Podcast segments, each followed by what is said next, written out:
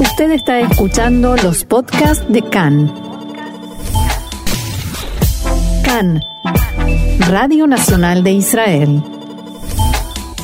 Al otro lado de la línea está con nosotros Marco Moreta.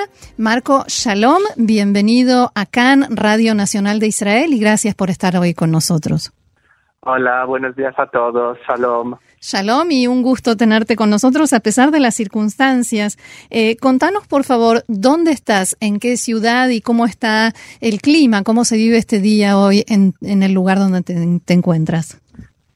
Vale, pues yo vivo en Milán. Milán es la capital de Lombardía, o sea, esa zona del norte de Italia que de momento es la más afectada por el coronavirus.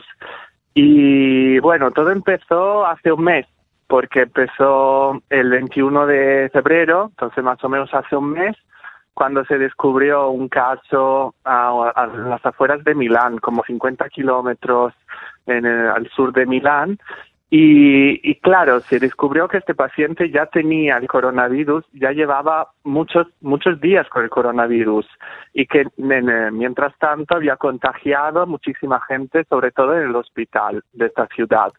entonces no fue identificado inmediatamente y eso, bueno, sea, llevó a un brote por todo el norte de Italia pero súper rápido, o sea, ahora ya vamos a no sé cuántos casos, o sea, llevamos muchísimos, casos. Ahora, eh, ¿la gente está cumpliendo realmente estas directivas de no salir de la casa? Si miras por tu ventana, ¿qué ves en este momento? Eh, bueno, sí, eh, en este momento la verdad es que no veo, no veo nadie. La gente está cumpliendo ahora. Al principio el mensaje fue un poco confuso. Al principio, bueno, cerraron los colegios y las universidades, pero la gente podía salir a trabajar, la gente iba a dar paseos, los restaurantes estaban abiertos con algunas medidas.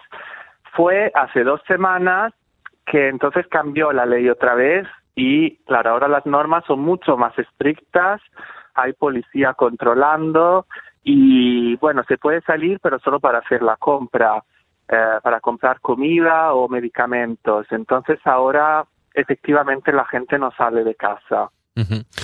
Parece que ahora, debido a la gravedad de la situación y a esta propagación masiva que vivís en Italia, obviamente, por lo que comentas, las normas se están cumpliendo, no queda otra. No sé si tenéis eh, por parte de las autoridades alguna información, os han aclarado al respecto por cuánto tiempo puede durar este cierre que estáis eh, viviendo. Bueno, en principio va a ser hasta el 3 de abril. Eso es lo que dicen las normas, pero ya han dicho todos que probablemente va a ser más largo, porque de momento no, no hemos visto una disminución de los casos todavía.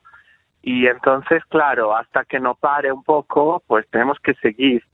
Y claro, las medidas que se toman en un momento no, no son efectivas en el mismo momento. Hay que esperar un par de semanas para que eh, baje el contagio, porque el tiempo de incubación es de dos semanas. Entonces, bueno, probablemente eso va a seguir, va a seguir el mes de abril, creo que seguro.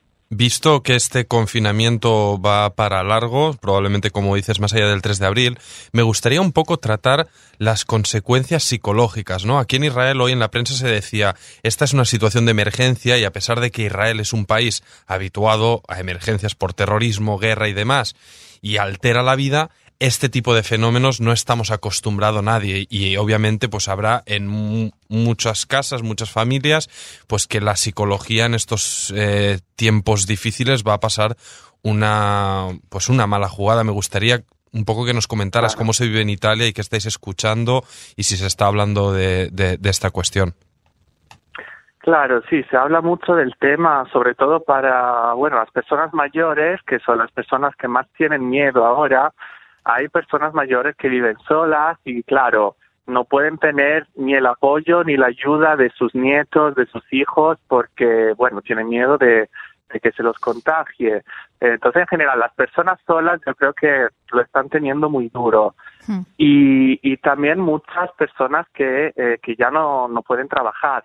O sea, todas las personas que podían hacer teletrabajo, pues lo, lo, lo están haciendo, están intentando hacerlo ahora porque no estábamos preparados yo soy profesor y pensaba que mi trabajo no, no sería posible eh, sin, sin ir físicamente al colegio. Pero bueno, ahora hemos empezado a través de Skype, a través de eh, otras plataformas a dar clases y eso está funcionando muy bien. Entonces yo creo que la gente que, que tiene un objetivo, que tiene un trabajo, ha cambiado de forma, pero eso ayuda mucho psicológicamente. Pero claro, toda la gente que trabajaba en restaurantes, en hoteles, en gimnasios, en cines, todo lo que se ha cerrado debido a, estas normas, yo creo que están en casa sin hacer nada y, eso sí que puede ser muy duro. Eh, ¿Qué pasa con los hospitales, con el sistema sanitario? ¿Funciona bien? ¿Están dando abasto para atender a toda la gente que requiere atención? ¿O eh, hay alguna, eh, algún sistema de emergencia nuevo que se haya implementado? Bueno, sí, o sea, el, el caso es que Lombardía es la región más rica de Italia y también donde la salud pública y privada también está mejor. Entonces, bueno, hay muchísimos hospitales públicos y privados y de momento dan abasto. Y se está intentando construir más. Se construyen, por ejemplo, dentro de la feria de Milán, van a construir para 500 pacientes más.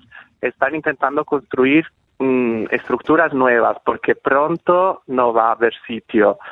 Y bueno, yo vivo bastante cerca de un hospital que en principio no era un hospital para el COVID, pero a partir de los de, no sé, hace dos días creo, también empezaron a llevar pacientes de COVID y siempre se, se oyen, se escuchan ambulancias todo el tiempo y entonces, bueno, ahora casi todos los hospitales de Lombardía ahora se dedican a esto. Han parado todo lo demás, todas las intervenciones que no fueran urgentes, todos los médicos se dedican solo a esto y de momento dan abasto, pero yo creo que ya para la próxima semana si no abren nuevas estructuras ya no, mm. no, no van a poder. ¿Y qué pasa con eh, este, esta orden de estar en las casas y de estar en aislamiento y en cuarentena? ¿Quién se ocupa de controlar, de hacer cumplir? ¿Se escuchan casos de personas eh, que no cumplen con esta orden? Bueno, yo creo que depende mucho de la zona del país, porque claro, en Lombardía pues yo creo que la gente también tiene miedo, entonces la gente no sale porque aquí de verdad hay muchísimos casos. Igual en otras partes de Italia también la, la ley es igual, pero igual no, los números son diferentes y la gente no tiene tanto miedo como para salir. En realidad, bueno, podemos salir a pie para ir a comprar, y pero normalmente o sea no podemos salir en coche o en transporte público y si lo hacemos normalmente la policía puede eh, puede pedirte el motivo. Eh, entonces hay ellos tienen módulos de autocertificación donde tú declaras por qué te estás desplazando. Y los únicos casos eh, admitidos son bueno para comprar comida o para ayudar a un familiar que esté enfermo, entonces una emergencia familiar, o, eh, bueno, una emergencia de trabajo, porque claro, eh, la comida y la producción de bienes necesarios tiene que seguir. Entonces, una persona trabaja, no sé, en un supermercado, en una farmacia, o en la producción de comida, etcétera, entonces ella sí que puede. O en el hospital, claro, sí. Entonces, eh, muchas personas que trabajan están siguiendo trabajando en este momento. ¿Y, qué hay de los que no trabajan? Porque en cada obviamente estos son eventos en desarrollo. Aquí en Israel obviamente hemos vivido mucho debate, unas primeras medidas. También escuchamos de ayer en España con otra conexión que hicimos. ¿Qué, ¿Qué está pasando en Italia? ¿Se han tomado medidas, ayudas a autónomos, trabajadores? Hay un montón de gente, imagino, que se ha quedado en el paro. O subsidios por desempleo. Cuéntanos. Claro, bueno, y el sector del turismo, que en Italia es importantísimo porque todos los hoteles han cerrado. Eh, bueno, el gobierno sí está, está preparando medidas y yo creo que tanto el gobierno italiano como la Unión Europea están poniendo mucho dinero a, para, para después, pero claro, de momento, eh, como todavía no se sabe cuándo, cuánto va a durar, eh, bueno, de momento se habla solo de cifras, de números, de dinero que están poniendo, pero luego no sé cómo, en concreto, cómo lo van a usar y cómo van a definir quién puede acceder y quién no. Eh, claro, de momento se centran todos en la emergencia desde ahora y creo que la parte económica se tratará más adelante. Claro. Eh, has dicho que te dedicas a la docencia, no sé de qué edad son tus estudiantes, pero te trasladan, te transmiten preocupaciones, temores o incertidumbre. ¿Qué, qué te comentan? Bueno, yo trabajo en un instituto y también en la Universidad de Milán. Y claro, me ha sorprendido mucho la rapidez con la que hemos podido cambiar nuestra forma de trabajar, porque sin tener ninguna preparación, sin tener ningún curso ni nada, de repente hemos cambiado, porque el viernes 21 de febrero nosotros nos despedimos como viernes normal, hasta el lunes, buen fin de, etcétera, y luego ese lunes nunca nos vimos. Entonces luego mm, tuvimos que aprender a usar plataformas, etcétera, y yo veo que ellos participan muchísimo en la didáctica y que tienen muchas ganas de seguir aprendiendo porque si no se aburrirían en casa sin, sin tener nada que hacer.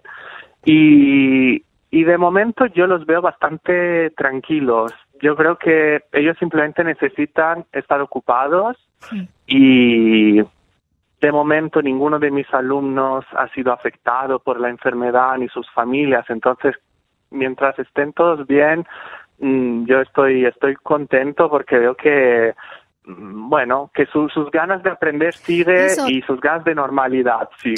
¿Todos, ¿Todos se conectan y participan en las clases o alguno aprovecha para escaparse? Hombre, en mi, eh, hacer campana por Skype. claro. Afortunadamente a mí no me ha pasado, pero sí que leo en muchos grupos WhatsApp de, de colegas que, que sí que se quejan por esto, porque claro, también a nivel legal todavía no tenemos normas. si una persona no se conecta, no sabemos qué podemos hacer. Si una persona te dice que no tiene conexión, porque esta es otra, o sea, ¿cómo puedes averiguar si es verdad, si no es verdad? Y de momento tampoco podemos poner notas. Entonces, claro, si esto se alarga, el ministerio sin duda nos va a dar más indicaciones para seguir, porque ahora estamos en una fase donde cada uno lo hace un poco así, como, como puede, pero ah, no tenemos reglas claras todavía. Me, me, gustaría una corta, tal vez así, un poco para, para, finalizar. No sé, a, toda esa gente, y supongo que tendrás gente allegada, no sé, colegas, familia y demás, que lamentablemente pues pierden estos días sus trabajos o negocios. No sé si un poco para infundar algo de optimismo y hay gente pensando en, bueno, cómo nos saldremos de esta, ¿no? El día que, que todo esto termine, porque terminará, y hay que recordarlo, terminará en todo el mundo. Entonces, no sé si este debate ya empieza a surgir de decir, bueno, he perdido mi trabajo en el gimnasio o en el restaurante o lo que sea, oye, vamos a empezar de nuevo, ¿por dónde empezar? ¿Por dónde infundar nuevas energías? Claro. Hombre, yo lo que puedo decir es que sí que noto mucha solidaridad.